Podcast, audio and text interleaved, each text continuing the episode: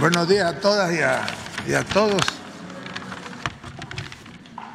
Pues antes que nada, comentarles que el día de hoy, como prácticamente todos los martes, se va a presentar el pulso de la salud y de inicio le vamos a pedir al secretario de salud, al doctor Jorge Alcocer Varela, que nos proporcione, que nos informe del parte médico respecto de la salud del señor presidente de la República.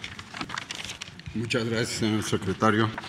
Muy buenos días a todas, todos ustedes. Un saludo cariñoso al señor presidente y como se ya se oyó, ánimo. Eh, el, estado de salud del señor presidente es bueno. La infección por el virus SARS-CoV-2 se confirmó en unas horas después de su inicio de sintomatología, como ustedes saben. De acuerdo al comportamiento de este virus al cabo de tres años de su actividad, durante la cual tomó varios caminos de infección este virus, el cuadro clínico de las afecciones actuales es leve, con síntomas de inflamación de las vías respiratorias altas, es decir, del el, el tracto respiratorio de la nariz, de la garganta y, y, desde luego con fiebre y cansancio. Esta sintomatología es la misma que el señor, el señor presidente ha tenido, con la toma de paracetamol, de líquidos, descanso, ha mejorado. Ustedes conocen que el señor presidente tiene el antecedente de haber sufrido un infarto al corazón. La evaluación actual en este tema es de normalidad. De hecho, hasta su función, de la, eh, la tensión arterial se ha controlado más hacia la baja, pero es porque no está haciendo acciones con, con toda la población que son una acción dinámica que elevan tanto la presión arterial. La, eh, por lo tanto, también la tensión arterial está controlada y en buena situación. Preciso con ustedes que el resto de sus estudios que se han realizado, incluyendo un examen minucioso del tórax, están normales. Por ello, en unos días será dado de alta y esto es lo que quería yo informarles y transmitirles de la salud del señor presidente, que en esencia lo que requiere es descanso. Muchas gracias. Bueno, vamos a continuar con la agenda para el día de hoy. Como ustedes eh, ya saben, el, subsecretario López Gatel, aquí presente, comunicará eh, en qué estado se encuentra la pandemia COVID-19 en la onceava eh, semana de una meseta de reducción más rápida en las últimas cuatro semanas y desde luego continuando con la estabilización de los principales indicadores. Asimismo, eh, nos llevará nuevamente con el tema prevención social de las adicciones, que en particular tiene que ver con el vapeo. Por otro lado, el maestro Zoé Robledo informará de los avances del IMSS Bienestar 2023 en el país para atender a la población sin seguridad social y tratará los temas de, seguimos con el reclutamiento de médicos especialistas, en este caso con el lanzamiento de la estrategia de los jubilados en el Seguro Social, se acompañará de un video y en segundo punto el plan de abasto bajo el modelo IMSS que ayuda mucho a conocer cuál es el camino de la adquisición de insumos y desde luego de equipos y de medicamentos. En el eh, otro punto es, como siempre lo hemos hecho ya en las últimas semanas, los avances generales que se suceden en Nayarit, Tlaxcala, Colima, Baja California Sur, Sonora, Sinaloa, Campeche, Guerrero, Veracruz, Michoacán y Morelos. Pero por otra parte, y en tercer lugar, y no por ser menos importante, el doctor Alejandro Esbarch Pérez, comisionado nacional de COFEPRIS, les informará sobre el denunciatón nacional sobre el vapeo. Es cuando. Con su permiso, secretario Adán Augusto, doctora Coser, soy querido Alex. Muy buenos días, tengan todas y todos ustedes. Vamos a informar primero brevemente sobre la pandemia de COVID, que afortunadamente, como ya menciona el doctor Acoser, va en buena reducción. Aquí vemos la curva epidémica de agregación semanal, a la que ustedes ya están muy eh, familiarizadas y familiarizados, y vemos cómo tuvimos eh, un periodo de esta meseta larga durante más de siete semanas, prácticamente ocho semanas, seguida de un periodo donde ya está más rápidamente reduciéndose. Esto es el indicador 1, eh, que es el de casos estimados. Vamos a ver el siguiente, y es el de la ocupación hospitalaria. Este también lo hemos comentado eh, repetidamente. 3% de las camas generales dedicadas a personas con enfermedad respiratoria que requiere hospitalización están ocupadas y 1% de las camas para personas críticamente enfermas. Es muy probable que estos eh, números, el 3 y el 1% o cifras semejantes, sea ya el comportamiento general de la ocupación hospitalaria para enfermedad respiratoria aguda. No necesariamente representa COVID de manera específica y lo menciono porque ya debemos estar en la idea de que esta es la ocupación permanente que pueden tener las unidades hospitalarias. Deja de ser ya un indicador de gran utilidad para COVID, eh, posiblemente lo será en periodos donde exista una exacerbación de la transmisión, que también ya hemos comentado varias veces es la expectativa que hay para todo el mundo que esta enfermedad, el, el COVID-19, la SARS la infección por SARS-CoV-2 permanezca ya por siempre en la humanidad como una enfermedad respiratoria junto con un conjunto muy amplio de virus respiratorios que predominan en el periodo frío y tienen menor eh, actividad de transmisión en la temporada de calor. Finalmente, el indicador de mortalidad, que es un indicador muy trascendente, aquí sí es el caso de, funciones que están asociadas con COVID y que se documentan como tales en los registros médicos o en los certificados de, de función y vemos que tenemos en las últimas dos semanas menos de dos dígitos de ocurrencia en la cifra promedio diaria. La curva epidémica es de agregación semanal. Y por último, un recordatorio sobre las coberturas de vacunación alcanzadas, 84% para cualquiera de las edades elegibles, 91% para personas de 18 años en adelante, 64% para personas de 12 a 17 años y finalmente de 5 a 11 años de edad, aunque todavía tenemos activos los puestos de vacunación y seguimos invitando a familiares de niñas y niños de 5 a 11 años a que se vacunen, hemos llegado al 61%, que es aproximadamente la cifra que se estimaba llegaríamos de acuerdo a la disponibilidad no solo de dosis, sino de personas en voluntad de vacunarse. Cambiamos de tema y nos vamos a adicciones.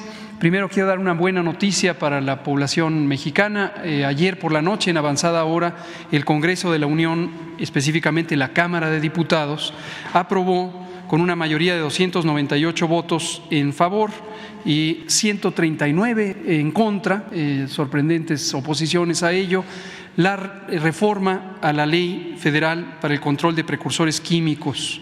Eh, esta ley, esta reforma de ley es importantísima, fue impulsada eh, también por el Ejecutivo en la medida en que es muy trascendente porque hace varios cambios que van a facilitar el control de drogas. Entonces, por eso este voto, agradecemos a los 298 diputadas y diputados que votaron a favor.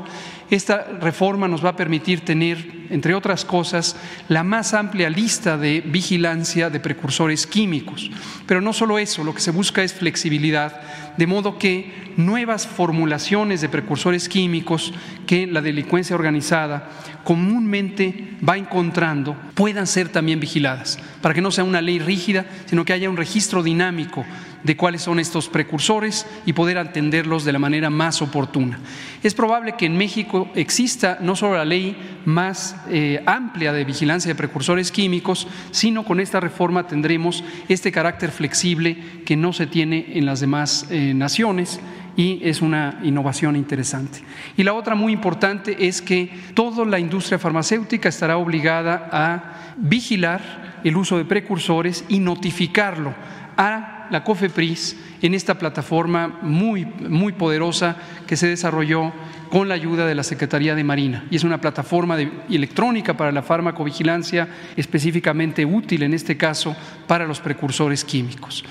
Seguramente en horas de la mañana esta ley pasará a trámite a la Cámara Revisora, al Senado, donde esperamos también que senadoras y senadores, en conciencia de la importancia que tienen las adicciones como fenómeno social, como fenómeno de salud pública, pero también de la vinculación que tienen con actividades criminales de producción, trasiego y comercialización de productos, eh, favorezcan a esta reforma con un voto amplio, ojalá mayoritario, quizá unánime, que sería lo que se esperaría cuando legisladoras y legisladores actúan en conciencia del bienestar público. Muchas gracias.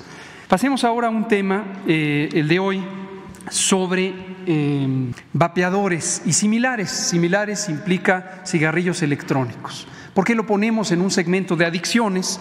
Eh, algunas personas que nos escuchan, que nos ven, se preguntarán con la expectativa de que íbamos a hablar de drogas fuertes, de productos que causan eh, adicciones eh, inmediatamente graves, tanto en su forma de atrapar a la juventud en el hábito, en la adicción, como de trastornos de la conducta social y que la mayoría de las que vamos a estar hablando en este segmento son estos eh, productos ilegales. Pero hoy estamos hablando de un producto que en algunas partes del mundo es legal y que la industria tabacalera pretende que sea legal en México, pero hoy no lo es. Por eso es que vamos a hablar de ello, porque es parte del conglomerado de adicciones. Como mencioné la semana pasada, las personas, por ejemplo, que consumen metanfetaminas antes de los 21 años, tienen un antecedente importante de eh, consumir tabaco, además de alcohol, antes eh, de iniciar la adicción a las metanfetaminas. Aclaro, por cierto, porque vi que algunas personas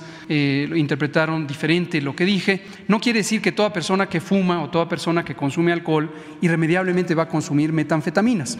Lo único que quiere decir es que se ha demostrado epidemiológica y estadísticamente que las personas que consumen alcohol y tabaco tienen una mayor propensión al consumo de drogas comparado con personas que no consumen estos productos.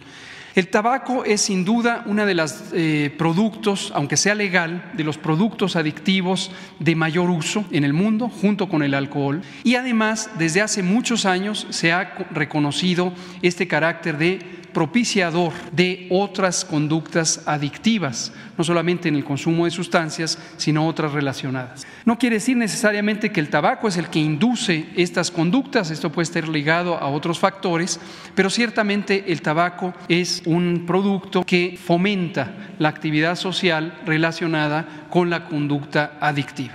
Y hoy, aunque en otra ocasión hablaremos de los productos de tabaco en general, en particular los productos que le llamamos convencionales o los productos de tabaco que se han usado desde hace muchas décadas, hoy vamos a hablar específicamente de vapeadores. Y en su momento, como ya anunció el secretario, el doctor Svarts, comisionado federal para la protección contra riesgos sanitarios, nos hablará de los hallazgos que ha tenido el laboratorio de COFEPRIS eh, sobre los vapeadores, su contenido, pero también de estas campañas tan importantes de denuncia y de acción. La autoridad sanitaria está actuando para cumplir la ley, para hacer cumplir la ley y para proteger a la ciudadanía, particularmente las personas más vulnerables de este tipo de productos. Vamos a ver qué son los vapeadores y cigarrillos electrónicos.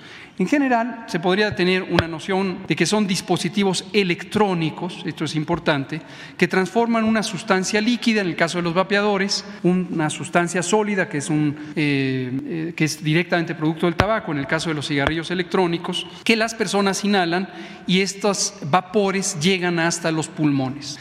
Y la industria tabacalera en el mundo, también en México, también con organizaciones fachada que son financiadas por la propia industria, a veces involucrando legisladores, por ejemplo, está pretendiendo que nos convenzamos que este producto no es nocivo. Y tienen una línea de mercadotecnia que va encaminada a decir un mundo sin humo. Esta línea de mercadotecnia la inventó Philip Morris Internacional la empresa mayoritaria de producción de tabaco en el mundo, y la han ido adoptando porque es una fórmula de publicidad todas estas figuras, organizaciones, fundaciones, líderes de opinión y algunas legisladoras y legisladores. Pero no es un producto saludable. Esta, eh, podemos ver, estos productos son fabricados por la propia industria tabacalera para satisfacer sus mismos intereses comerciales. Los eh, vapeadores no son un invento reciente, en realidad empezaron desde los años 60 a tener prototipos para su comercialización ¿Y por qué empezaron? Porque las políticas de control de tabaco en muchos lugares del mundo, en su momento principalmente en Europa, hoy no necesariamente Europa lleva la delantera, empezaron a anticipar que se iba a reducir su mercado. Tenían que sustituir ese mercado con otro tipo de producto. Y encontraron que con el avance tecnológico en circuitos electrónicos y otros eh, dispositivos eh, sólidos, como son los vapeadores, podía ser apetecible a las personas consumidoras tener un producto de tabaco sin humo. Y entonces engancharon esta idea publicitaria de que el peligro era el humo. Esta idea es falsa, no es el humo per se o el único elemento que hace daño, como veremos ahora y en particular en la presentación del doctor Esbarcha. El tabaco tiene múltiples sustancias que son adictivas. La más importante es la nicotina. Hay un amplio conjunto de células del sistema nervioso central que responden a la nicotina. Hay unas sustancias, unas moléculas, unos receptores en estas eh, células que se estimulan con nicotina. Y entonces por eso es tan fácil que la nicotina que viene de la planta del tabaco, Nicotiana tabacum, puedan hacer este efecto de inducción de un falso sensación de bienestar, de reducción inmediata de la ansiedad y también de adicción. Pero vean ustedes, mantienen su lado adictivo porque dejan la nicotina. No solo eso, algunos de los vapeadores tienen un estímulo de nicotina hasta 100 veces mayor al que puede producir fumar un cigarrillo están diseñados para ser atractivos y eso particularmente en los años 80 empezaron a estimular la idea de que pudieran tener sabores apetecibles de fresa, de mango, de menta, de muchas cosas para que sean apetecibles. Dicho sea de paso, en los años 60, cuando se inventaron los cigarrillos mentolados, la industria también dijo que es para tener un cigarrillo menos tóxico. Falso. Lo que querían era que el sabor mentolado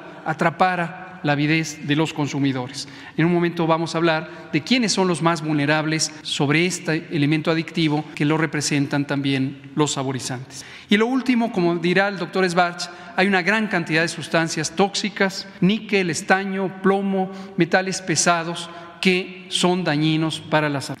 Ahora, la industria eh, desde hace mucho tiempo ha estado desvirtuando la información científica con grandes sumas de dinero. Esto incluye crear institutos como el Instituto sobre el Aire Limpio, que se creó por la industria tabacalera, específicamente Philip Morris, para disfrazar el problema del tabaco y atribuir el cáncer pulmonar y múltiples enfermedades respiratorias solamente a la contaminación ambiental. Entonces hay que tener mucho cuidado con ese discurso del cigarrillo sano, del reemplazo del tabaco, porque esto también pretende enraizar esto. La Organización Mundial de la Salud ha documentado ya que la Fundación por un Mundo sin Humo, que tiene también representantes aquí en México, como Provapeo y otras de estas eh, falsas organizaciones sociales, en realidad está financiada por Philip Morris. Ahora veamos sobre los vulnerables. En México se estima que 45% de los adolescentes conocen ya que existen los vapeadores pero 1.7 millones de personas consumen vapeo o cigarrillos electrónicos. Vean ustedes, casi la cuarta parte son niñas y niños. Tienen entre 10 y menos de 19 años. Son niños, niñas, adolescentes. Este es el espacio que quiere ocupar la industria tabacalera con vapeadores y cigarrillos electrónicos. Y los ponen a disposición amplia. Nos contaba el otro día una periodista que incluso en la escuela de sus hijos, que tienen, eh, son de, educación eh, media, se venden vapeadores y hay padres y madres de familia que llevan en sus mochilas vapeadores para dárselos a los hijos afuera de la escuela y directamente vendérselos. Hay que tener mucho cuidado con esto por lo que ya mencionamos, daño directo, daño agregado por los componentes que tienen los vapeadores, adicción inducida y el peligro de que además sea un puente para otras adicciones mayores. Vamos a hacer aquí una recolecta de la siguiente, por favor, mitos y realidades para que identifiquen cómo la industria tabacalera opera. El mito es que ayudan a dejar de fumar. ¿Nos han dicho eso? Incluso lo hemos oído en voz de legisladoras y legisladores financiados por esta industria que pretenden impulsar leyes para regular los vapeadores. Hoy en el Congreso hay dos decenas de iniciativas de ley que quieren impulsar la regulación de los vapeadores. Y su lógica es porque un producto regulado es un producto de calidad, como si un producto dañino para la salud, estimulante de la adicción, pudiera ser de calidad obviamente lo que buscan es proteger los intereses comerciales. Estos productos no ayudan a dejar de fumar. Esto es falso. De entrada no hay evidencia científica alguna de que ayuden a dejar de fumar a las personas ya adictas al tabaco. En cambio, sí hay evidencia de que las personas adictas al tabaco que empiezan a utilizar vapeadores o cigarrillos electrónicos se quedan con lo que se llama técnicamente la epidemia dual. Siguen fumando y además ahora vapean, con lo que reciben dosis de nicotinas exageradamente altas, pero además reciben metales pesados y otros productos. El otro mito es que no dañan los pulmones. Falso. Los vapores inhalados a partir del consumo de estos productos llegan hasta los alveolos pulmonares, que son las zonas finales al interior de los pulmones, y causan inflamación. Causan inflamación crónica, pero también recordarán ustedes que hace unos cuatro o cinco años se presentó en Estados Unidos un brote epidémico de que alcanzó más de 3.500 casos de una enfermedad letal que lleva ahora ese nombre, enfermedad pulmonar aguda asociada con tabaco, perdón, con vapeadores y cigarrillos electrónicos. Ya lo dije, la idea de que no generan adicción es un mito, claro que generan adicción, tienen nicotina y tienen dosis muy, muy altas de nicotina, hasta 100 veces mayores a las de un cigarrillo electrónico eh, convencional. Esta otra idea, que ya lo dije también, de que no se asocian con otras drogas, falso, se, se asocian con drogas en múltiples maneras, pero incluyendo la posibilidad de que ciertas otras sustancias adictivas, por ejemplo la cannabis, se utilicen también en los líquidos que se vaporizan con los vapeadores. Entonces, también hay otros daños conocidos del tabaco, enfermedad pulmonar, enfermedad cardíaca, eh, enfermedad arterial y múltiples otras. Vamos a ver qué es esto de EVALI. EVALI son las siglas en inglés de lo que se podría traducir como lesión pulmonar aguda asociada al uso de vapeo o cigarrillos electrónicos tos, dificultad respiratoria, dolor en el pecho, náusea, vómito, dolor de estómago, diarrea, fiebre, fallo respiratorio y la muerte son algunos de los síntomas cruciales de este EVALI.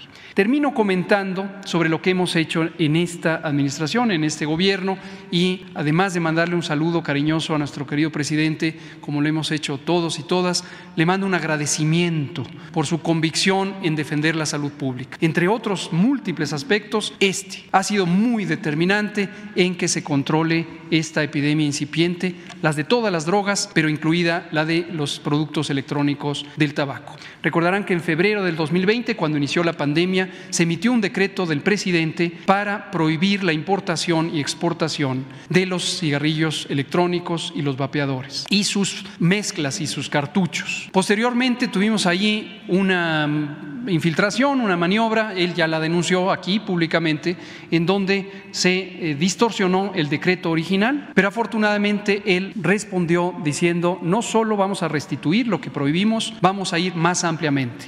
Y en mayo, el 31 de mayo de 2022, hace casi un año, se emitió un nuevo decreto que amplía la prohibición y es ya no solo importación-exportación, que sigue vigente, sino además prohibir la circulación con fines comerciales y comercialización de estos productos. Por tanto, toda persona que esté vendiendo cigarrillos electrónicos y vapeadores está cometiendo un delito, está cometiendo un delito.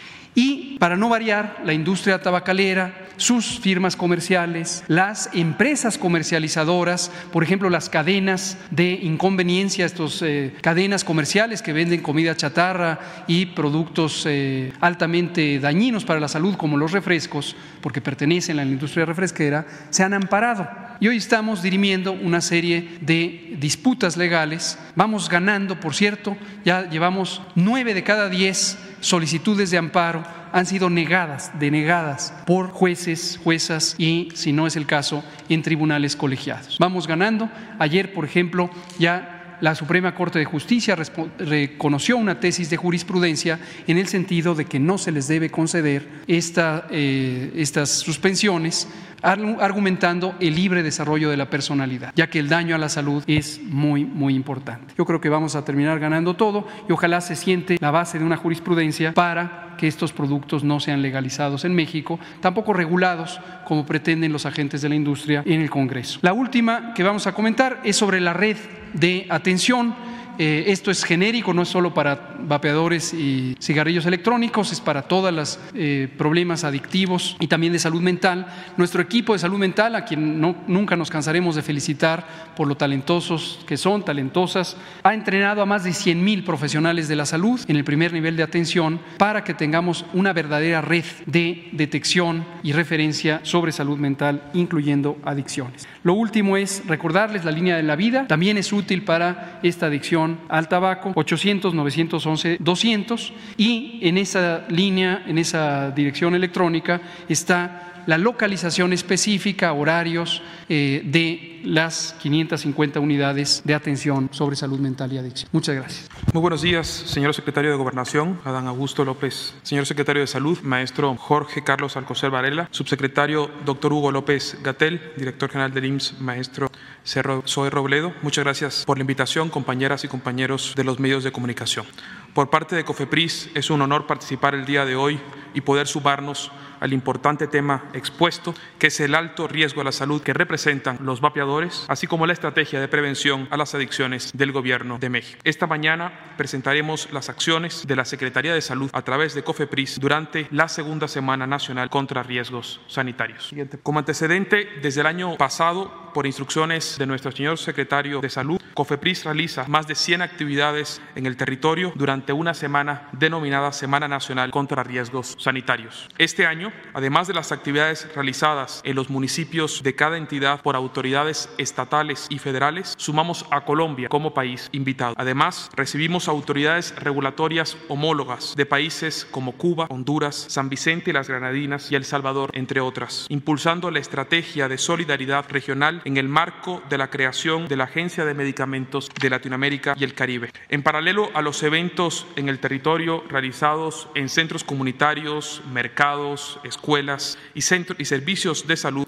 en nuestra Secretaría de Salud en Guerrero tendremos la sede de la Semana Nacional. Del 24 al 29 de abril, la comunidad guerrerense podrá disfrutar de mesas de diálogos, de charlas, de proyección de películas, exposiciones de arte y muchas otras actividades de fomento sanitario en nuestra Secretaría de Salud en Acapulco. Agradecemos el apoyo incondicional, por supuesto, de la gobernadora, la maestra Evelyn Salgado Pineda, anfitriona de honor de las autoridades de toda la región y y aliada de la protección a la salud de las guerrerenses y los mexicanos. Siguiente. Los invitamos a consultar la agenda temática en nuestra página web y participar en las actividades, las cuales podrán ver en vivo en nuestras redes sociales y en la COFEPRIS de cada estado. Hoy, 25 de abril, es un honor inaugurar la segunda Semana Nacional contra Riesgos Sanitarios desde este magno espacio y los invito a participar en todas las actividades. Además de los eventos y charlas informativas, este año hemos decidido emprender un reto histórico, el primer denunciatón nacional contra el vapeo de Cofepris. Recordamos que en octubre del año pasado presentamos en este mismo espacio los resultados de nuestra investigación en nuestro laboratorio nacional de referencia, el mismo que liberó más de 100 millones de vacunas para la atención de la COVID, sobre las sustancias que contienen los vapeadores. Gracias a un robusto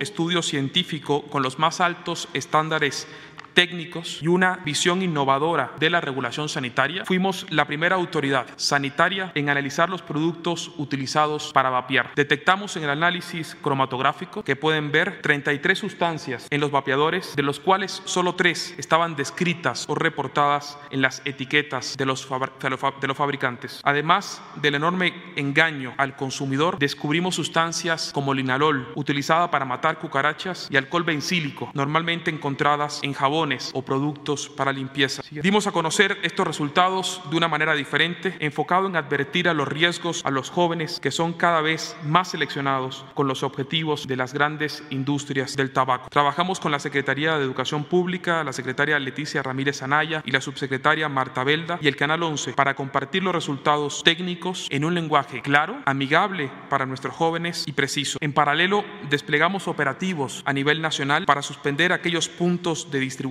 cercanos o incluso frente con frente a instituciones educativas. Gracias a la vigilancia sanitaria y a denuncias de nuestro pueblo, hemos recibido más de 500 denuncias tan solo en lo que va de este año, resultando en casi 100.000 vapeadores asegurados. Siguiente, por favor. Hoy, en el marco de la Semana Nacional contra Riesgos Sanitarios, invitamos a todas y todos, pero especialmente a nuestros jóvenes, a participar en el denunciatón contra el vapeo. Invitamos a la población a ser parte del cambio y denunciar la venta de vapeadores en establecimientos y máquinas expendedoras. Como autoridad, nos comprometemos a responder de manera ágil a estos locales que se localizan principalmente en lugares frecuentados por jóvenes, parques, plazas comerciales y centros nocturnos. Denunciar es muy fácil, pues se puede realizar en a cualquier hora a través de la página de internet de Cofepris o esta semana utilizando la frase denunciatón nacional. La meta son 500 denuncias en una semana, un nuevo récord para nuestra institución y a la que responderemos con personal sanitario desplegado en todo el país. Por último, mañana miércoles 26 de abril tendremos el enorme honor de suscribir la Declaración de Acapulco. Esta declaración, firmada entre las agencias regulatorias de México, Colombia y Cuba, representa el primer paso en la constitución de la Agencia de Medicamentos de Latinoamérica y el Caribe. Esta agencia, que ya cuenta con el apoyo de 10 países de nuestra región, representa un sueño latinoamericano que consolida la transformación de los sistemas regulatorios hacia la autosuficiencia y la soberanía.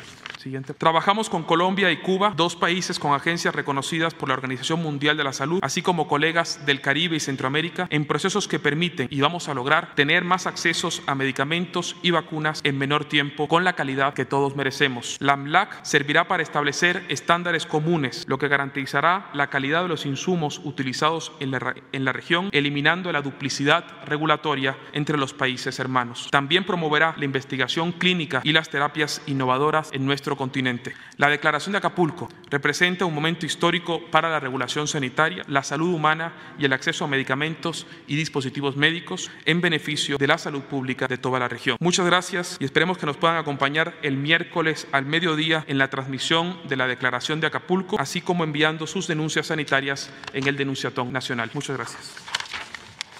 Muchas gracias. Con su permiso, señor secretario Adán Augusto López Hernández, secretario Alcocer, doctor López Gatel, doctor Esbart. Muy buenos días a todas y a todos. Como todos los martes, eh, informamos sobre el avance en el IMSS Bienestar la institución de la Cuarta Transformación para la atención de personas sin seguridad social. Y desde este lugar le mandamos un abrazo muy afectuoso al presidente Andrés Manuel López Obrador, esperando su pronta recuperación. Hoy vamos a ver dos temas eh, fundamentales para esta transformación.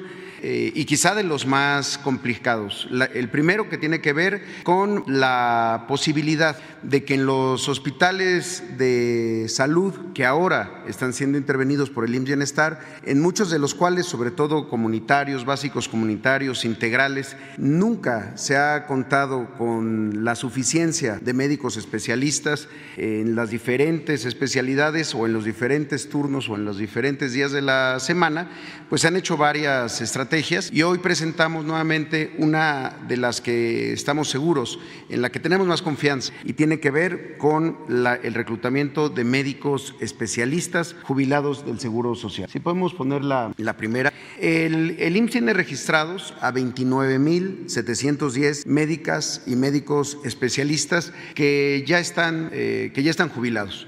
De ellos, 11.172 son menores de 65 años es decir, su experiencia, su conocimiento eh, y su edad les permite estar en las mejores condiciones para ser eh, recontratados. Hay muchos estudios que indican que la edad ideal del retiro para un médico especialista es después de los 65 años y que las competencias siempre son independientes a la edad. Por eso los estamos buscando para que sumemos su sabiduría y su experiencia en hospitales que antes no tenían especialistas. Las siguiente. El reclutamiento va a ser eh, a partir de búsqueda intencionada, digamos, vamos a hacer llamadas, correos electrónicos y empezaremos a celebrar diferentes procesos de reclutamiento, eh, pero directamente en los, en los estados.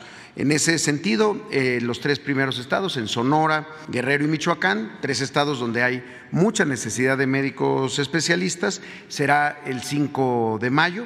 En Sinaloa, en Oaxaca y en San Luis Potosí será el 12 de mayo y en Baja California eh, Sur y en Chiapas será el 19 de, mayo. Es importante decir que los médicos jubilados del Seguro Social, a la hora de optar por una de estas eh, contrataciones por tiempo determinado, que les ofrece además del salario eh, aguinaldo, no pierden su jubilación. Es decir, tendrían los dos ingresos. Por un lado, un contrato por parte del IMSS y permanece viva eh, y vigente el ingreso por la, por la jubilación. Eh, la siguiente, tenemos la convocatoria y que, además está abierta para quienes nos escuchan, pueden empezar a consultar, pueden empezar a registrarse ahí en la página que hemos utilizado para este proceso en otras ocasiones, médicosespecialistas.gov.mx. Tenemos un video que podemos pasar garantizar que todas y todos los mexicanos tengan seguridad social desde su nacimiento con un sistema de salud público de calidad va a ser posible si lo hacemos de la mano del conocimiento y la experiencia profesional de las y los médicos especialistas jubilados del IMSS en todo el país. Para asegurar la atención en todos los rincones de México, debemos contar con el personal médico necesario. Por ello, el Instituto Mexicano del Seguro Social invita a las y los médicos jubilados a incorporarse a los servicios de salud IMSS Bienestar. Las y los médicos mantendrán su jubilación y podrán tomar alguna de las vacantes para la consulta externa, cirugía o para cargos normativos en la dirección de hospitales o unidades de primer nivel. Al sumar su sabiduría y experiencia en hospitales que antes no contaban con especialistas, podremos garantizar que la salud sea un derecho y nunca más un privilegio. La transformación es posible porque la hacemos juntos. 8 años IMSS. Estamos seguros que esa gran generación de mexicanas y mexicanos estará atenta a esta convocatoria ahora que la salud y la patria los necesita y los está llamando. En el segundo tema vamos a hablar sobre el abasto de medicamentos y sobre todo sobre el proceso amplio que significa esto desde cómo se hace una compra hasta cuando se surte una receta en la, en la farmacia. Y lo primero que hay que decir es cómo encontramos los estados y las eh, secretarías de salud en los estados donde se ha implementado el programa Bienestar. Y es un poco este el proceso eh, que tenían. Eh, primero, 32 modelos de abasto completamente diferentes, cada uno con su lista de claves, es decir, de tipos de medicamentos que utilizaban de manera heterogénea, sin ninguna sistematización y completamente inercial. ¿A qué me refiero? ¿Cómo calculaban lo que salían a comprar otras instituciones, ya fuera el IMSS en el pasado o el propio INSABI? Los estados mandaban una lista que se calculaba con los consumos históricos, es decir, era la inercia. Se hacía el cálculo, decir cuánto se compró el año anterior, se le incrementaba 10% eh, y eso era lo que salían a, comprar. Esa planeación eh, que usaba consumos históricos para estimar la demanda generaba una serie de, de problemas. Primero, no contenía todo el número de claves que debe de ofrecer un sistema de salud o solicitaban claves que ya nadie produce o claves que ya nadie está utilizando, tipos de medicamentos que ya nadie estaba eh, produciendo en el mundo, los pedían los, los estados. Eso generaba, eh, a partir de una lógica solamente de disponibilidad presupuestal y no de la necesidad de la población, pues eh, que hubiera insuficiencia en, algunas, en algunos casos o sobreinventario en algunos otros casos. Es decir, con los consumos históricos, aunque se tuviera un inventario eh, todavía con tiempos de caducidad amplios, se volvían a pedir, saturando los, los almacenes. Además, el inventario se iba solicitando con un calendario, es decir, con calendarios de entregas. Un sistema de salud siempre es dinámico. Hay veces que por alguna razón se empiezan a tener más consumo de un medicamento o menos consumo de un medicamento y cada mes puede ser diferente. Sin embargo, aquí se entregaba mes con mes la misma, la misma cantidad de medicamentos. Además de eso, se contaba todo eh, sin sistemas digitales de control de inventarios, que iban desde hojas de papel escritas y a mano en cada unidad, en cada hospital, en cada centro de salud. Ya los más modernos utilizaban Excel. Pero fuera de eso, no había un sistema que pudiera integrar lo de un Estado eh, respecto al consumo de todos sus hospitales o de todos sus centros de, de salud. Además de eso, eh, pues sin un sistema de indicadores de desempeño estandarizado que pudiera medir la eficacia, pues se hablaba muchas veces solamente de abasto, pero eso eh, era en realidad de inventario, no de recetas surtidas. Y de nada le sirve a la gente que un Estado cuente con todos los medicamentos en un almacén central si estos no se distribuyen a las unidades. O si, no, si están en las unidades y están en el almacén del hospital, no le sirve de nada si no está en la farmacia y si no está en manos de la gente que los, que los necesitan. Así era como se generaban esto anteriormente, sin ninguna trazabilidad, es decir, sin ninguna posibilidad de observar qué es lo que estaba pasando en el proceso. ¿Qué generaba esto? Gasto de bolsillo porque muchos de estos medicamentos tienen que ver con enfermedades crónico-degenerativas que se tienen que, eh, se tienen que consumir y pues la gente segura en salud en, las, en los estados, en el sistema estatal, era donde se generaba el mayor eh, costo de gasto de bolsillo, con 29% de los pacientes que realizaban directamente en, en las farmacias. ¿Qué es lo que empezamos eh, a hacer? un proceso de triple optimización de todo el sector salud, no solamente del área que entidad que, que, compraba los medicamentos, en este caso INSABI, sino de todo el sector, Secretaría de Salud, el IMSS, el Los institutos nacionales, la SEDENA, la Marina. La triple optimización tiene que ver primero con la parte clínica o terapéutica, es decir, se juntan un grupo de médicos especialistas de cada padecimiento para identificar cuál es el mejor tratamiento disponible en el mundo, sin tener eh, una, un criterio administrativo, simplemente qué es lo mejor que hay y se ponían de acuerdo para identificarlo. La segunda tenía que ver con la parte eh, poblacional o de salud pública, es decir, cuánto de ese medicamento se necesitaría, en qué tipo de presentación, a partir de, eh, las características del pueblo de, de México, para poder hacer el cálculo de todo el sector. Y al final ya entraba la parte económica, es decir, con la fuerza de una compra consolidada, pues se puede eh, disminuir los precios, generando ahorros, pues para comprar medicamentos que muchas veces por su costo se dejaban de comprar. Además, uno de los procesos más importantes, se eliminaron cientos de claves que, insisto, ya ningún laboratorio en el mundo estaba produciendo y aún así había instituciones estatales que seguían solicitando año año con año. Esto generó una reducción de precios y sustentabilidad del acceso de medicamentos a la población mediante esquemas estandarizados. Ahora, en ese sentido, en la siguiente, en el IMSS Bienestar, aquí se pueden ver algunos de las primeras eh, logros, de los primeros resultados. Primero en el número de piezas, eh, perdón, en el número de claves, es decir, en el número de tipos de medicamento con los que cuenta cada, cada unidad. A la fecha se tiene un incremento en el número de claves de medicamentos en unidades de primer nivel, es decir, centros de salud, y también en unidades de segundo nivel que han sido transferidas al IMSS Bienestar. Eh, se trata de 472% más claves en centros de salud. Había centros de salud que manejaban 50 claves nada más y que hoy están arriba de 150 claves y en el segundo nivel un incremento de 263 claves. Lo acabamos de ver en Oaxaca, hospitales hasta con nueve especialidades y con un catálogo de medicamentos para poder recetar muy, muy limitado.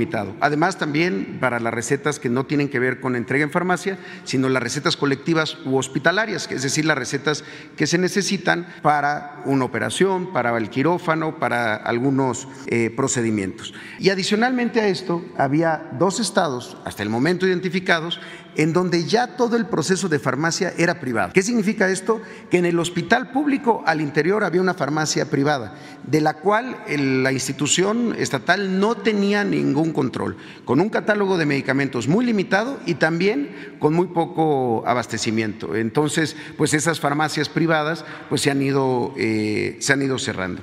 Ahora, aquí es a lo que aspiramos eh, que lleguemos con el IMSS Bienestar. Si pueden pasar la, la, siguiente, a un modelo completamente diferente que es el modelo del seguro social. ¿Por qué es diferente?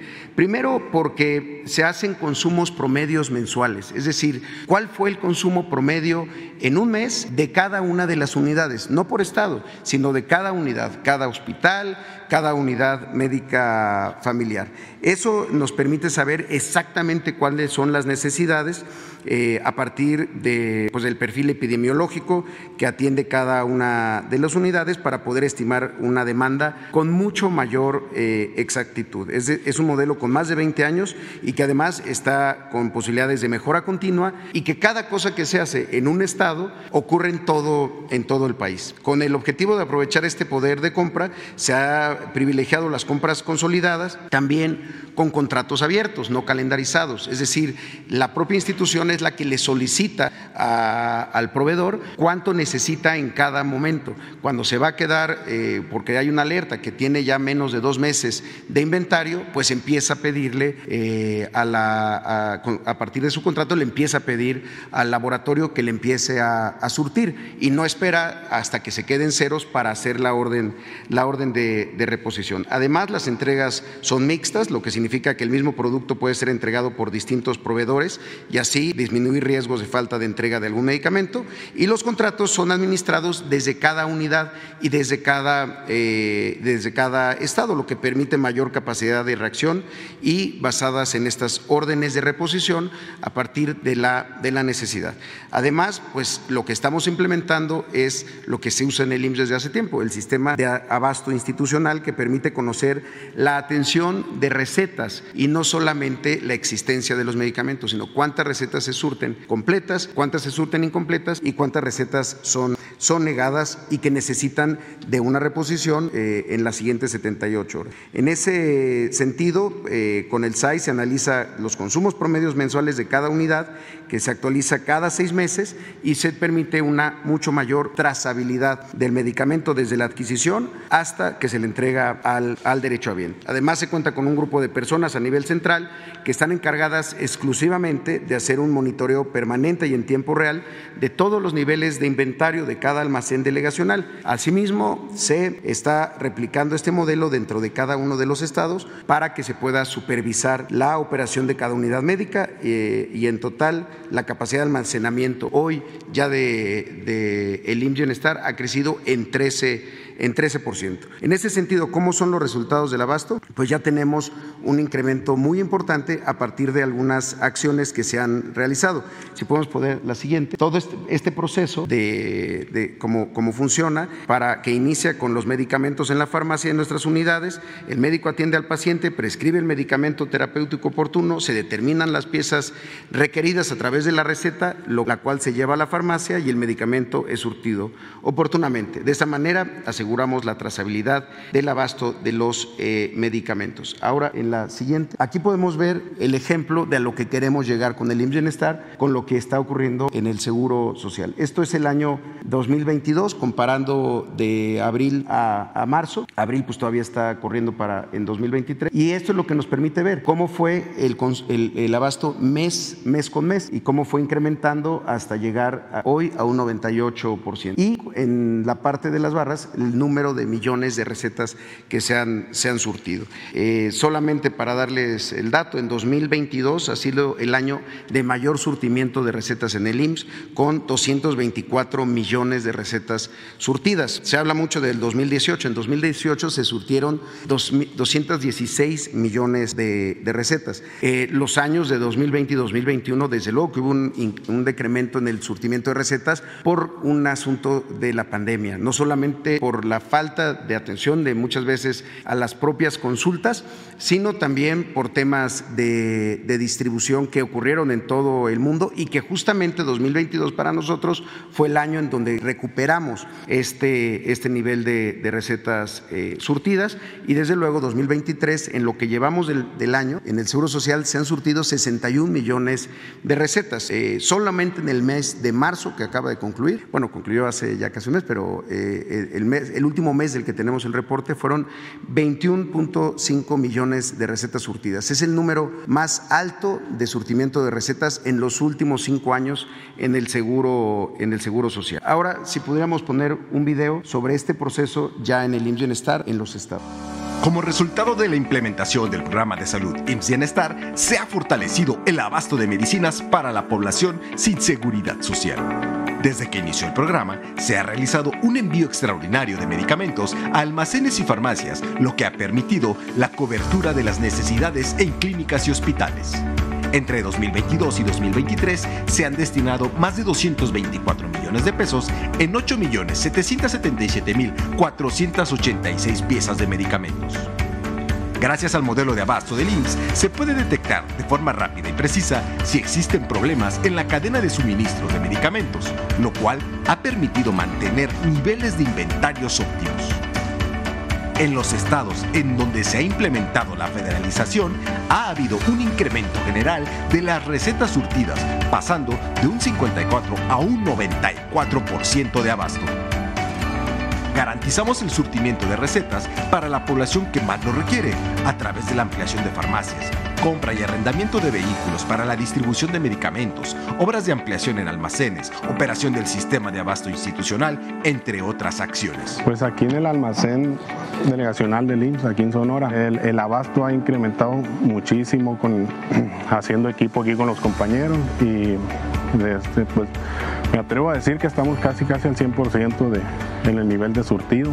Yo trabajaba anteriormente en, OPD, estaba en una unidad eh, un centro de salud. Ahí no teníamos un sistema, es es muy bueno el sistema, nos ayuda muchísimo, eh, bueno, en cuanto a los pacientes, porque este, pues ellos vienen con su dolor y demás y lo que quieren pues es un medicamento, ¿no?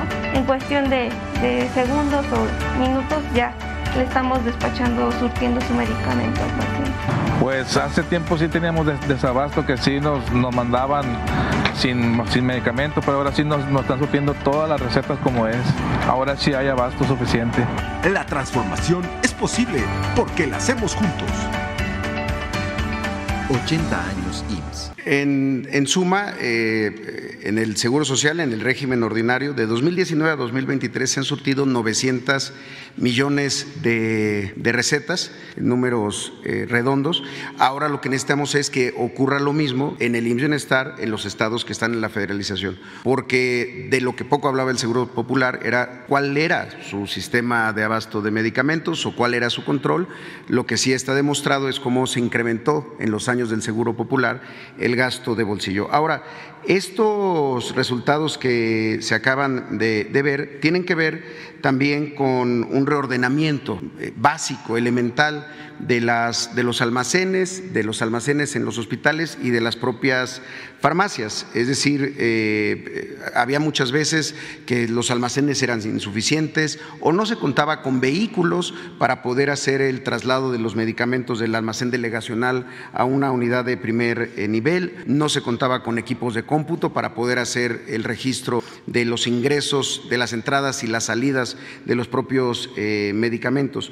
Hoy, eh, para poner un ejemplo, si podemos ver la siguiente, en, ahí, ahí, estaba en la anterior, en Nayarit, para poder este, reportar algunos datos por estado de los 13 hospitales y las 292 unidades de salud. En las farmacias y almacenes se han hecho 18 acciones de conservación, 13 en mobiliario y anaqueles y 4 ampliaciones.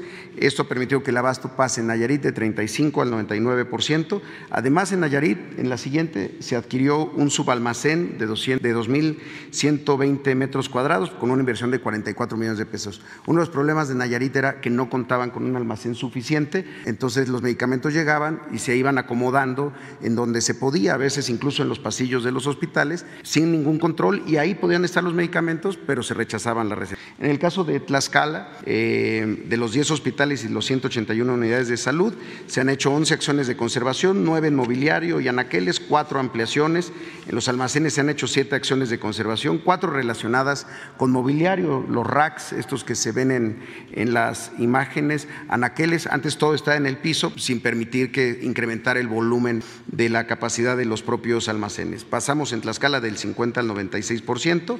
Además, en la siguiente, en Tlaxcala se tuvieron que arrendar 17 contenedores con un costo de 358 millones de pesos mensuales. Encontramos esta solución en estos contenedores. A ese nivel hemos tenido que llegar a tener que buscar contenedores para poder almacenar ahí lo que no está circulando, para poder tener en los almacenes de los hospitales los medicamentos y el material de curación que sí está en circulación. En el caso de Colima, eh, operamos cinco hospitales y 118 unidades de salud. En las farmacias se han hecho cinco acciones de conservación, dos de mobiliario y anaqueles, dos ampliaciones también de farmacias. En los almacenes se han hecho dos acciones de conservación y el abasto pasó del 45 al 94%. En Baja California Sur eh, operamos seis hospitales, 58 centros de salud.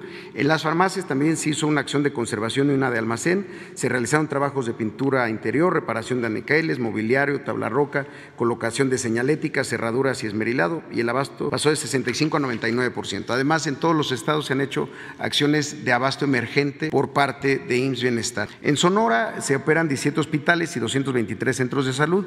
No se han requerido trabajos adicionales en farmacias y almacenes y se realizó la optimización de procesos. El abasto está ahora en 98%. En la siguiente, en Sinaloa, operamos 23 hospitales, 340 centros de salud. En las farmacias se han hecho cinco acciones de conservación.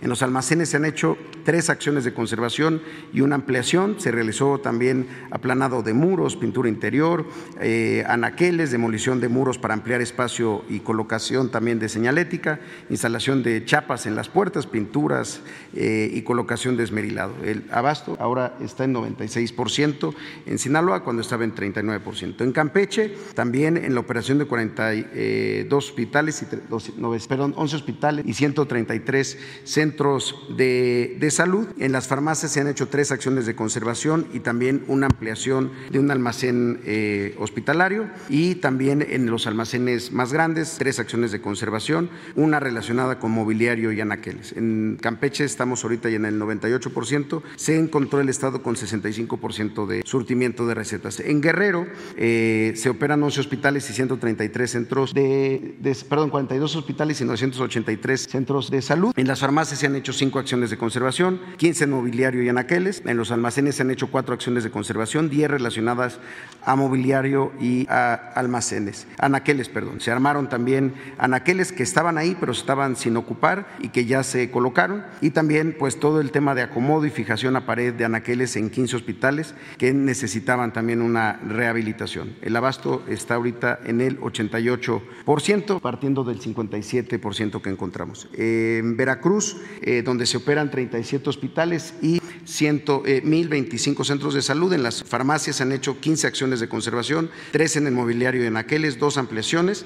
En los almacenes se han hecho 12 acciones de conservación, una relacionada a mobiliario y anaqueles y una ampliación. En Veracruz tenemos un reporte del 96% de recetas surtidas cuando estábamos en 67, 61%. Y ya finalmente en Michoacán, donde se operan 22 hospitales y 366 unidades de primer nivel, en las farmacias se han hecho acciones de conservación y de ampliación, en los almacenes también una acción de conservación, se arreglaron anaqueles, se colocó esmerilado eh, en las ventanas de atención a los pacientes, colocación de lámparas de techo, señalética, en muchos de estos casos también aires acondicionados en, farmacias que, donde se necesita mantener cierta temperatura y también la, el personal así lo reclamaba. Se cambiaron lámparas de techo, se pintaron paredes, se reparó la tabla roca dañada en muros y el abasto pasó del 80 al 96%. Y en Morelos, donde se operan cuatro hospitales y 204 unidades de salud, en las farmacias se han hecho cuatro acciones de conservación, en los almacenes se han hecho cuatro acciones de conservación también y cuatro relacionados a mobiliario y anaqueles. Ahorita el reporte en Morelos es del 88%, es uno de los estados que tiene contratado un servicio particular de farmacia que se está eh, analizando en su terminación anticipada.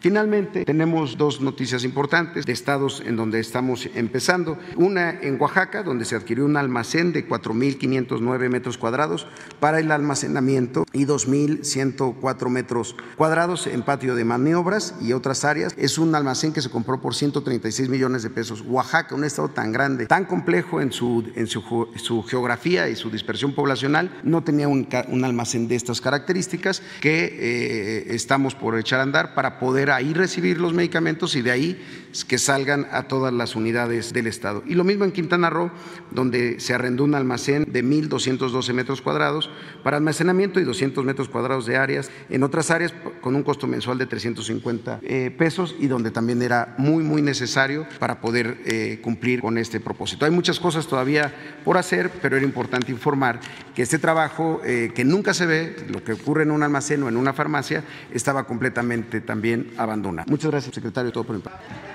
Bueno, empecemos a ir pues. Gracias, eh, Erika Hernández de Reforma. Eh, secretario, preguntarle, eh, todavía en el ambiente ronda esta idea de que el presidente tiene algo más que COVID. Preguntarle, eh, en comparación con otras ocasiones donde el presidente salía en un video a, a decir cómo se encontraba, Vamos a ver esto eh, en las próximas horas y por qué no se, se ha hecho.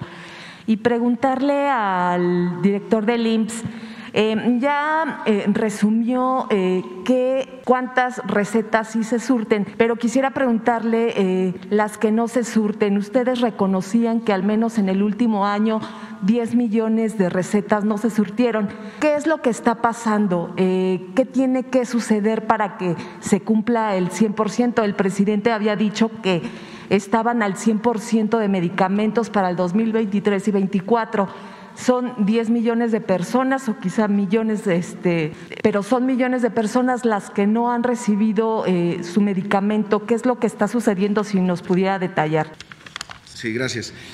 Fíjese, justamente el año pasado se surtieron 224 millones de recetas. No hay 224 millones de personas en México, no hay 224 millones de derechohabientes en el Seguro Social. Y es más, de los derechohabientes del IMSS, no todos utilizan, eh, necesitan un medicamento.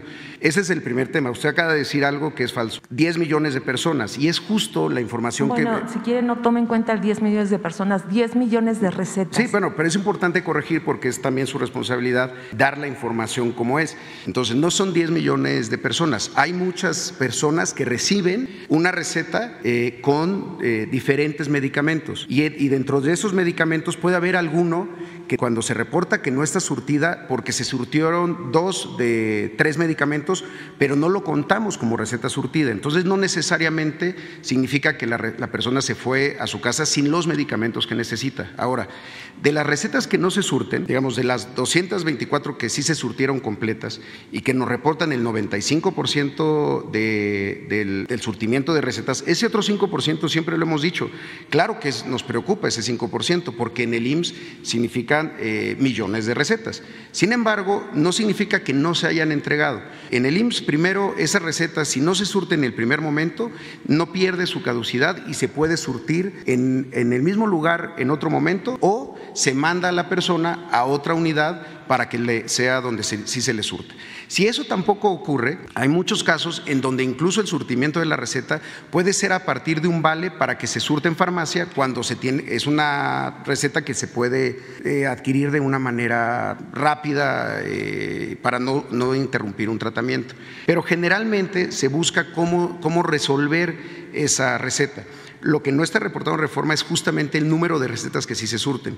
Adicionalmente a eso, pues sí hubo una, un decremento en el surtimiento de recetas durante la pandemia. La pandemia hubo, eh, in, implicó el detenimiento de muchas actividades, muchos eh, laboratorios por contagios de COVID en el mundo que le surten a México eh, tuvieron bajas en su productividad, empezaron a haber incumplimientos en los propios eh, contratos. Eso nunca debe de ser para nosotros un pretexto, ni mucho menos. Es simplemente una explicación de qué es lo que ocurre.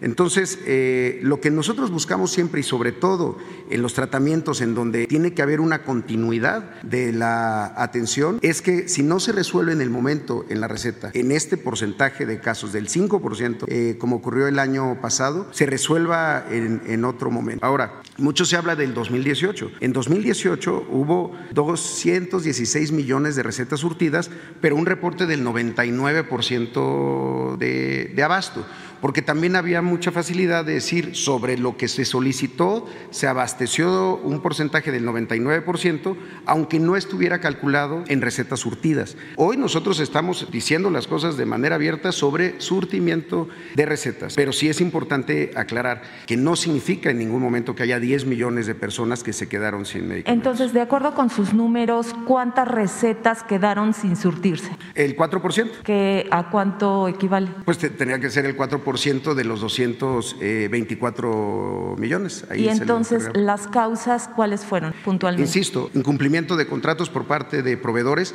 pero no significa que esa persona, lo, lo quiero reiterar, no significa que esa persona, cuando se hizo el reporte de una receta no surtida, se haya ido a su casa sin ningún medicamento. Primero. Segundo, no significa que en el tiempo no se le haya surtido después, aunque no haya sido el surtimiento en el momento en el que la solicitó en la farmacia. No sé si me explico. El, el, el indicador lo que nos dice es cuántas recetas se rechazaron, pero ya lo es después vamos completando con las que sí se cumplieron en otro momento. Porque justamente lo que permite el sistema del IMSS es que si hay una unidad, un hospital eh, o una unidad de medicina familiar que no tiene surtimiento, pero otro sí tiene suficiencia, le pueda proveer a la, a la unidad vecina o a la unidad del mismo estado. Incluso entre estados se pueden compartir. Le voy a poner un ejemplo. Tuvimos un problema muy serio con un almacén en Coahuila. Hoy Coahuila estamos surtiendo porque otros estados surten, que eso es justamente lo que no pasaba en el tan defendido seguro popular, que no tenía forma de conectarse en un sistema único a nivel nacional. Entonces, lo que les digo es, nuestro nivel de surtimiento del año pasado estuvo arriba del 95% con 224 millones de recetas. Gracias. ¿Cuál era su pregunta? Que en el ambiente aún persiste esta idea de que el presidente tiene algo más que COVID, eh, si en las próximas horas eh, saldrá eh, a dar algún mensaje en un video como ha sucedido en ocasiones anteriores. Gracias. Bueno, en el, en el ambiente, quién sabe de quién, ya aquí puntualmente el doctor Alcocer, que es posiblemente el médico con la mejor reputación y preparación del país y que está al frente de la Secretaría de Salud, pues ya nos presentó hace una hora el diagnóstico sobre el estado de salud del presidente. Desde luego que hay voces que se nutren de la desinformación, como dice uno de los libros o posiblemente el libro más leído en la historia de la humanidad, pues esos son los que tienen podrida el alma. Eh, no hay nada que ocultar, hemos dicho desde el primer momento cuál es la situación y que el presidente se está recuperando. Ya el doctor Alcocer detalló incluso el medicamento, entiendo que, eh, que le está siendo suministrado y está en reposo, en plena recuperación y seguramente una vez que resulte eh, negativo el, el, análisis, pues ya estará presente. A ver,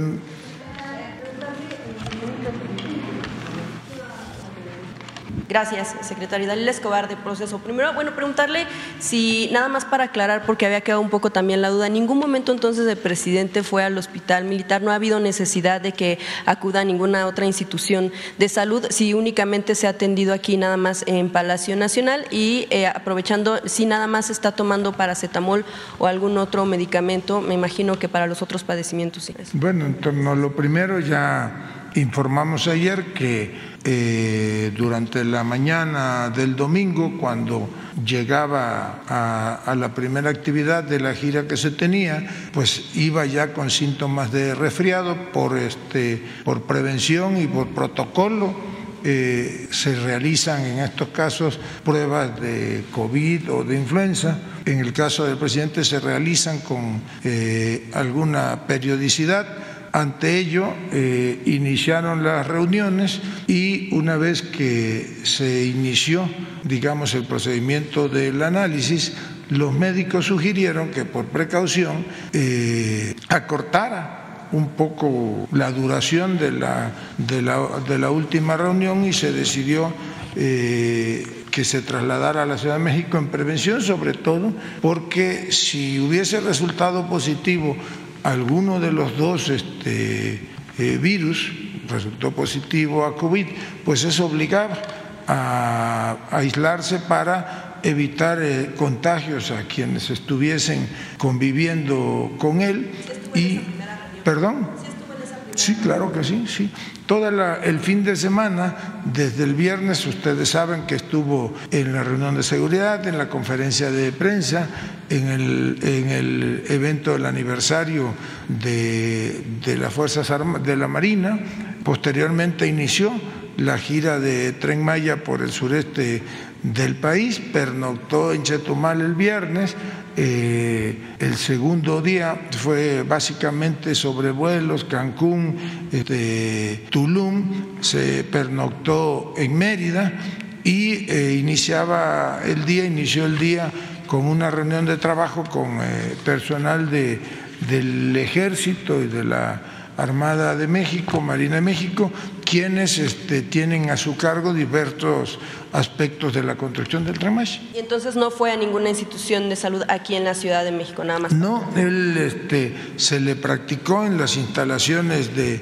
de la base aérea de Mérida, Yucatán, donde se llevan a cabo estas reuniones cada 15 días y este, posteriormente cuando llegó a la Ciudad de México se le comunicó el resultado del análisis. Eh, secretario, en, otro tema, ayer la ministra de la Suprema Corte, Loreta Ortiz, negó una suspensión con la que el Instituto Nacional de Transparencia, Acceso a la Información y Protección de Datos eh, Personales, INAI, eh, pues pretendía sesionar con cuatro de los comisionados para poder desatorar todos los recursos de revisión que tienen pendientes. Preguntarle en ese sentido, eh, bueno, se negó esta, esta suspensión, no podrán sesionar con estos cuatro comisionados y preguntarle a, a raíz de todo lo que surgió también hace unos días en torno a la reunión que usted tuvo con legisladores, saber si en efecto el mensaje fue eh, en torno a dejar inoperante al INAI, el mensaje, si el mensaje fue en torno al tema de este mundo ideal del que se habla, en el que estaría el gobierno actual en torno a la situación del INAI para evitar bueno, eh, para evitar algunos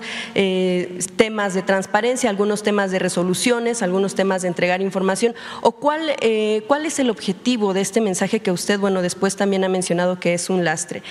¿cuál, ¿Cuál es el mensaje que dio a los legisladores en este día y esos días de reunión y pues la intención que tiene el gobierno en torno al INAI? Bueno, primero yo diría que finalmente alguien, en este caso la ministra Loreta Ortiz olvida, deja de un lado tantos intereses políticos y económicos que hay en torno al llamado Instituto Nacional de Acceso a la Información. Eh, fue una resolución meditada y emitida conforme a derecho. Era un despropósito de los consejeros eh, del INAI, los cuatro consejeros, el que se les permitiera, violando la Constitución, eh, funcionar con un número que la misma ley de comisionados, que la misma ley no prevé. Segundo, pues evidentemente continúan en el Senado de la República los esfuerzos para construir, en el caso de las vacantes de los tres comisionados y en el caso de las dos primeras, eh, las dos primeras que ya fueron eh, rechazados o devueltos por el presidente de la República, necesitan ahora de las tres quintas partes de los integrantes del Senado. El último, la última vacancia del comisionado necesita de las dos terceras partes. Son los senadores de la República los que tienen la obligación y el derecho de designar a los comisionados, eh, pues todavía les quedan algunos días de periodo ordinario, pues ahí está abierta la posibilidad, nadie está obligado a lo imposible. Respecto a lo que usted menciona de una reunión que yo sostuve con los senadores de la República, integrantes de los grupos parlamentarios de Morena, del PT, del El Verde y del PES, Efectivamente estuve allí en el Senado de la República, analizamos básicamente los temas de la agenda legislativa, que por cierto ahora entiendo, pues esta última semana tendrán bastante carga laboral porque en las últimas dos o tres sesiones de, este, de la Cámara de Diputados han sido eh, aprobadas una serie de, de leyes que ya están hoy eh, y seguramente en las próximas horas que hay sesión en Cámara de Diputados aprobarán otras que pasarán a Cámara Revisora, en este caso de Cámara de Senadores, amén de que están en proceso de dictaminación dos iniciativas o tres de reforma constitucional, entre las que yo recuerdo hay una reforma constitucional para que el delito de tráfico de armamento sea considerado un eh, delito grave y por lo tanto sea sujeto de prisión preventiva oficiosa. Hay alguna otra que no recuerdo a detalle, creo que es algo que le llaman eh, 3 de 3 y hay desde luego una iniciativa de reforma constitucional que ya fue aprobada en la Cámara de Diputados relativa a reducir la edad este, para la elección de jóvenes en las diputaciones federales y eh, en el caso de las secretarías de, Estado. Esas están a discusión este, ahora. No conozco, la verdad yo no me ocupo de escuchar esas cosas, pero quienes la han escuchado y por lo que me han comentado, pues entiendo que hay evidentemente una edición y, y se falseó, se distorsionó el contenido de una conversación privada que yo tuve con los senadores, pero pues aquí abiertamente les digo qué fue lo que platicamos. Bueno, entonces precisamente este, en este tema no fue la, la, idea, pues el mensaje de que les convenga tener inoperante el INAI, porque tiene pendientes 2.700 recursos de revisión que no han podido resolver este instituto porque no se puede eh, llevar a cabo la sesión, precisamente porque pues todavía no se mencionan, eh, no se nombran estos tres comisionados que faltan. No, en ningún momento. Aquí lo ha comentado el señor presidente y lo reitero ahora, pues es una tarea de los senadores de la República, es una obligación que ellos tienen por ley de eh, conformar mayorías legislativas, mayorías cualificadas o, dos este, quintas partes para este, designar a los comisionados. Entiendo que en uno de los casos ni siquiera se ha emitido la convocatoria. O sea, no es que al gobierno federal no, no le convenga no, que el INAI. No, de ninguna manera, pero pues nosotros reconocemos el fallo eh, de la ministra Loreta Ortiz, el proyecto que fue aprobado, entiendo, el día de ayer en la Suprema Corte de Justicia,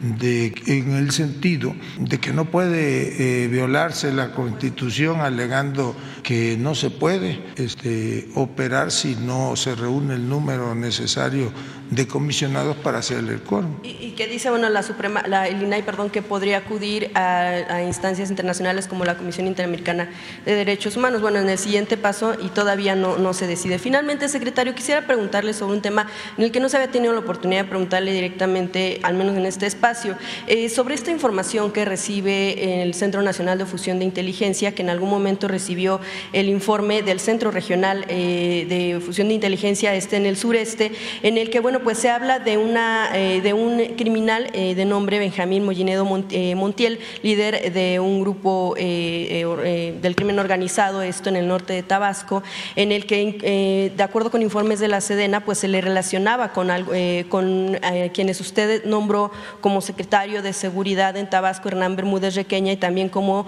el comisionado de la Policía Estatal, José del Carmen Castillo. Preguntarle, secretario, ¿qué información tenía usted de estos dos personajes, de estos dos perfiles? Si sabía de esta eh, eh, pues complicidad que pudiera tener con grupos criminales de acuerdo con los informes eh, de estos centros regionales de fusión de inteligencia. Bueno, yo terminaría de complementar la respuesta a lo del INAI que usted plantea. Desde luego que los comisionados o la comisionada presidenta están en pleno uso de sus, de sus derechos eh, pues tienen el derecho de acudir a las instancias judiciales o jurídicas que ellos consideren. Yo sostengo que el INAI es un eh, instituto inoperante que, y basta con revisar la currícula de los comisionados, pues que ha servido como botín político. Se han dedicado ahí, como en otros institutos, pues a repartirse por cuotas los partidos políticos, los nombramientos de los órganos aparentemente autónomos y que eso no ayuda ni a la transparencia ni a la consolidación de un régimen democrático en el país. Por lo segundo que comenta, desde luego que conozco a Hernán Bermúdez Requena y al comisionado o excomisionado, no sé si todavía siga colaborando allí en Seguridad Pública en Tabasco, yo los designé, en el caso de Hernán Bermúdez fue mi tercer este, secretario de Seguridad, en el caso de, de Castillo creo que fue el segundo eh, comisionado de la policía, el primero, si mal no recuerdo, falleció eh, durante la época este, del COVID. No tengo yo este, mayor eh, reporte o denuncia de la que usted este, menciona, desconozco cuál es esa información del centro de inteligencia, pero en todo caso, si alguien tiene algún, eh, algún reporte, algún indicio de irregularidad de su trabajo, como puede ser la connivencia que usted este, señala, pues está abierta la posibilidad de acudir a las instancias judiciales correspondientes pues digo yo desconozco si esa información exista y si la tenga alguien, pero seguramente si alguien la tiene, pues nosotros exhortamos a que presente la denuncia correspondiente. A ver ahí la. Secretario, muy buenos días. Eh, dando seguimiento, Sandra Aguilar de Grupo Informativo, dando seguimiento a la, bueno, pues precisamente usted acostumbraba pues a visitar el Senado de la República de alguna manera para dar seguimiento y cumplimiento a todas las iniciativas como la que nos acaban de compartir de los este temas de, de salud que ya pasó precisamente a Cámara de Diputados y se espera que acá se reciba en breve en Cámara de Senadores. En ese sentido, ¿Cree que todo lo que se tiene pendiente, al menos en estas próximas sesiones que terminan esta semana, quede aprobado? Y de no ser así, eh, ¿hay alguna eh, llamada o hay alguna reunión que se tenga con el presidente de la Junta de Coordinación Política, Ricardo Monreal? Bueno, mire, le, primero le comento que no es que acostumbre visitar la Cámara de los Senadores, es parte de mi trabajo el mantener la comunicación con este, los integrantes del Congreso de la Unión, Cámara de Diputados eh, Federal y Cámara de Senadores eh, en algunas ocasiones yo asisto a las instalaciones de, Cámara de Diputados o de Cámara de Senadores, en otras eh, hay reciprocidad y asisten diputados o, senadores o los coordinadores de los grupos parlamentarios, intercambiamos puntos de vista, revisamos la situación este, el Estado que guarda los trabajos eh, legislativos, a veces incluso nos permitimos dar nuestra opinión respecto de alguna observación que están este, respecto de una iniciativa enviada por el Ejecutivo que están este, viendo o haciendo los legisladores y tratamos de que cuando menos o cuando se trata de iniciativas del titular del Poder Ejecutivo, pues estén lo suficientemente eh, explicadas y que sean atendidas por los legisladores. Como le digo, pues es parte de mi trabajo y seguiré asistiendo cuantas veces sea necesario y atendiendo las invitaciones de los legisladores. En las últimas horas, eh, he estado en las instalaciones de la Cámara de Diputados, acudí incluso recientemente a una reunión de trabajo con integrantes de la Junta de Coordinación Política y con este, miembros o afiliados de la Cámara Minera de, México. Eh, estuve en comunicación todo el día, durante todo el día de ayer, de manera permanente con el coordinador de los legisladores federales Ignacio Mier con algunos otros eh, coordinadores legislativos de los partidos de la oposición a propósito de lo que se iba a tratar en el orden del día de la sesión de ayer, de lo que seguramente se va a, tratar el día de hoy. Y platiqué ayer con el senador eh, Ricardo Monreal. Habíamos quedado de vernos, ya no pudimos hacerlo por cuestiones de agenda, pero hablamos dos o tres veces en el transcurso del día, por eso sé cuáles son las iniciativas o las minutas que están por discutirse en la Cámara de Senadores. Mi siguiente pregunta, secretario, eh, antes de, pasar al tema de, salud, que también tengo una pregunta más, saber si está, obviamente eh, tiene conocimiento de estos sucesos ocurridos en Veracruz. Eh, llama mucho la atención que, bueno, no son uno dos o tres maestros las personas ejecutadas en este estado. Hace algunos días hablábamos de la tranquilidad y de los buenos resultados que en esta entidad se estaban dando, más sin embargo, pues bueno, los números y lo que vemos en las noticias a nivel nacional dicen, tenemos, como, como lo decimos aquí, tenemos otros datos. En ese sentido, ¿hay alguna atención al respecto, comunicación precisamente con el gobierno de esta entidad? Permanente comunicación con el gobernador eh, García y porque él así lo ha acordado con nosotros, mantenemos comunicación eh, que hacemos de su conocimiento con la fiscal, a veces cuando se requiere alguna información, con el secretario de Seguridad Pública, con el secretario de Gobierno. Hay incluso en algunas ocasiones, como se sucede en el ámbito de la seguridad nacional, intercambio de información eh, o acuerdos de cooperación o colaboración entre las diversas instancias de gobierno federal y de gobierno este, local. Como bien pudimos observar todos el pasado viernes, la incidencia delictiva va a la baja en el estado de Veracruz hay descensos significativos en delitos como el secuestro. Veracruz pasó a ser eh, eh, en alguna época, 2018, 2017, pues era el primero o el segundo estado con el mayor número de secuestros en el país, si mal no recuerdo, el gobernador presentó los números el pasado, el pasado viernes y creo que en el transcurso del año eh, han sido reportados solamente dos secuestros. El año pasado, si la memoria no me falla, creo que eh, fueron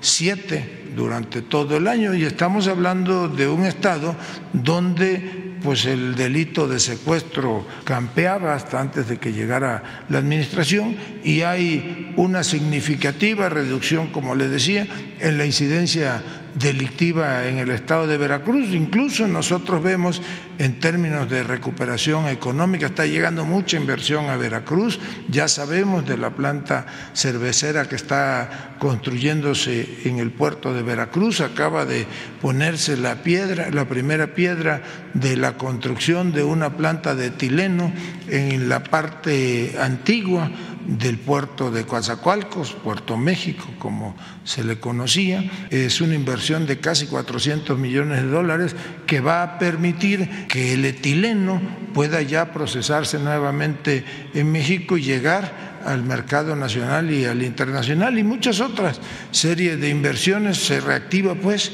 la actividad económica y eso es un signo de la confianza de la ciudadanía y de los inversionistas en el trabajo realizado en materia de seguridad por el gobernador Cuitlava García. Permítame que insista, este, secretario, eh, la preocupación por parte de esta entidad es de que el tema va encaminado precisamente a la introducción de drogas en las escuelas. En ese sentido, solamente dejar este, pues el antecedente, ¿verdad?, de que se ponga pues atención en el tema, como usted bien lo menciona, de las fiscalías y la preocupación, insisto, de esta entidad va enfocada en ese sentido. Mi última pregunta, secretario, si usted me le permite, en el tema de salud.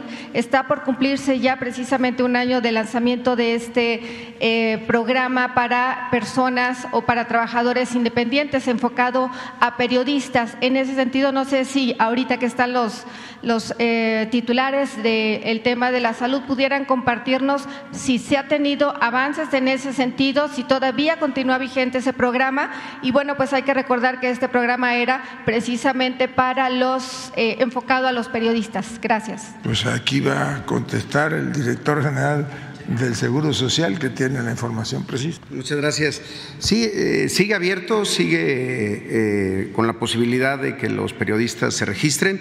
Como se ha señalado, es un programa para eh, eh, periodistas independientes, independientes en el sentido de que quienes trabajan en un medio de comunicación de manera formal, como todos ustedes, seguramente pues tienen un aseguramiento por parte de la empresa eh, que, los, que los contrata. Muchas veces, como lo saben también, hay periodistas que no trabajan directamente en un medio de comunicación que tiene registro patronal, sino que trabajan por su cuenta con un medio propio o le trabajan a un medio de comunicación, digamos que por productos. Eh, es un aseguramiento en donde la cobertura es completamente por parte del gobierno, es decir, está subsidiado por completo por el, por el gobierno y sigue abierto.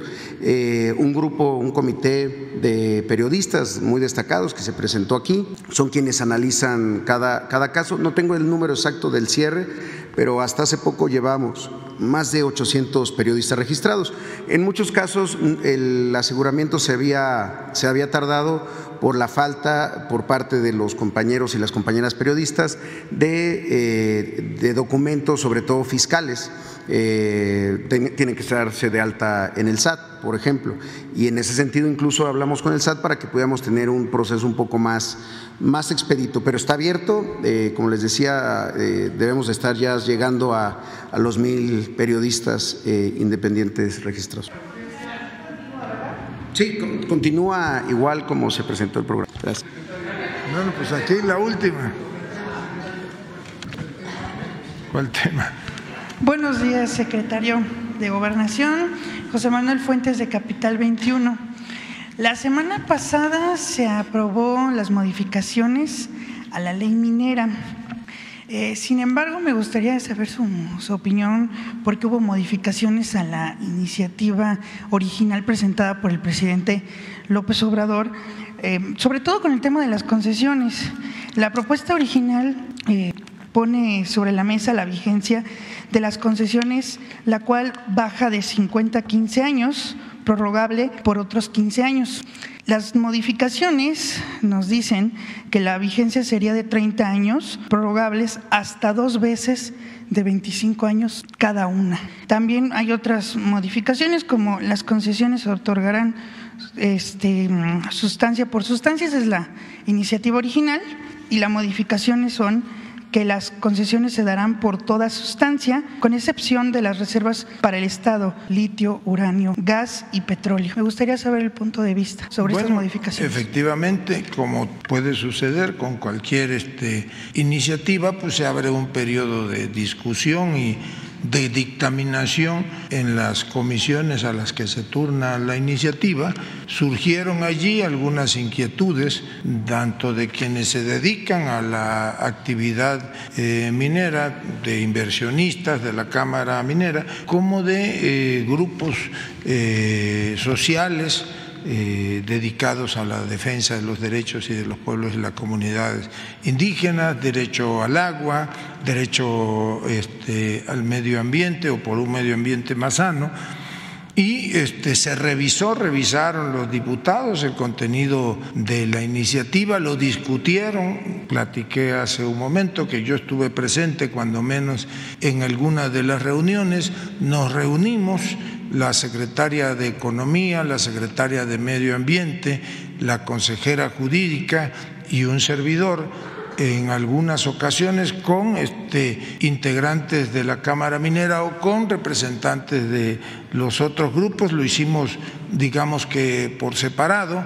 Lo más importante que contiene la iniciativa es que se le quita el carácter de preferente a la actividad este, minera, se le pone, digamos, un freno a la actividad este, minera, ahora se le da preferencia al derecho humano al agua y atendimos y atendieron desde luego este, los legisladores, los diputados federales, las recomendaciones o los argumentos que presentaron las diversas partes, por ejemplo, de los que yo recuerdo, eh, nos demostraron por qué era inviable que en el caso de las concesiones de agua para uso de la actividad minero, pues no podía haber una disparidad entre 15, 30 o 50 años de duración de una concesión y cinco años de una concesión para la explotación de una mina y cinco años este, para la concesión de agua. ¿Qué se hizo en esas negociaciones o en esas conversaciones? Bueno, pues se acordó que en el caso de la actividad minera será la primera concesión, tendrá una duración de 30 años con derecho a una prórroga por 25 años más y tiene una tercera opción la empresa minera o quien tiene esa o el concesionario es de a la tercera prórroga participar en una subasta y si este igual a la subasta, el monto de la, de la propuesta presentada por los otros este, que acudan a la subasta, tendrá el derecho este, preferente. Se modificó también la duración para que ya no hubiese disparidad entre la concesión minera y la concesión este, de agua, con una obligación que ahora sí podrá ser, deberá ser medido eh, el consumo de agua para uso minero y la autoridad determinará en cualquier momento cuando haya necesidad de la disponibilidad total del acuífero para uso humano, pues que se dé ese uso. Se hizo una adecuación también en lo que respecta a los permisos de exploración y efectivamente era inviable como estábamos planteando, que se otorgara el permiso de exploración por uso no mineral, porque resulta que uno, un, alguien que pretende explorar eh, algún territorio para ver si encuentra algún metal, pues no puede, porque no sabe que existe en el subsuelo, pedirlo sobre determinado material en específico. Lo pide por eh, minerales en general. Una vez que termina el periodo de exploración, inicia la solicitud de concesión para una explotación, pero aún explotando la mina, pues se le otorga, digamos, por oro y por plata, pero en el transcurso de la explotación, pues puede encontrar zinc, puede encontrar algún otro mineral y lo que tiene que hacer es solicitar este, a la autoridad correspondiente que se le concesione esa parte previo al pago de los derechos de explotación y las regalías a las que por ley están este, obligados. También ahí ahora en la reforma a la ley se establecen dos cosas. Primero, el que tiene que haber un procedimiento de consulta a las comunidades indígenas para este, que sean estos quienes en territorio digamos, eh, donde se asienten las comunidades indígenas, decidan si, si puede o no otorgarse la concesión, cuándo iniciaría ese procedimiento, una vez que se tengan las manifestaciones de impacto social y de impacto ambiental este, correspondientes. A propósito, hay ahora en el Senado de la República una, una minuta que aún no se discute, ya fue aprobada en Cámara de Diputados, respecto a la ley de consulta indígena y nosotros esperamos esperemos, esperamos que pues todavía alcance el tiempo a los senadores de la República y pudiesen este, aprobarla en las próximas sesiones.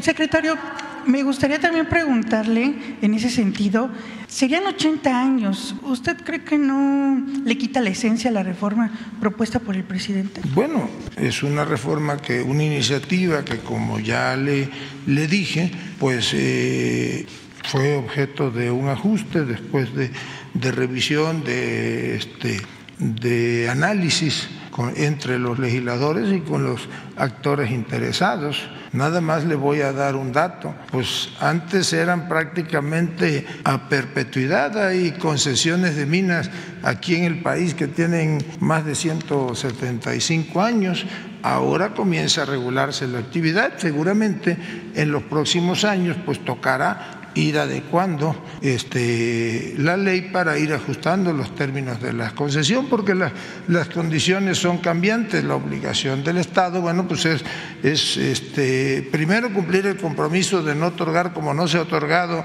en esta administración, un solo permiso o concesión para explotación este, minera. Segundo, y lo más importante, es que el litio, que es el mineral, digamos, del presente y del futuro, es ya propiedad de la nación y es la nación la que la explotará en beneficio del pueblo de México.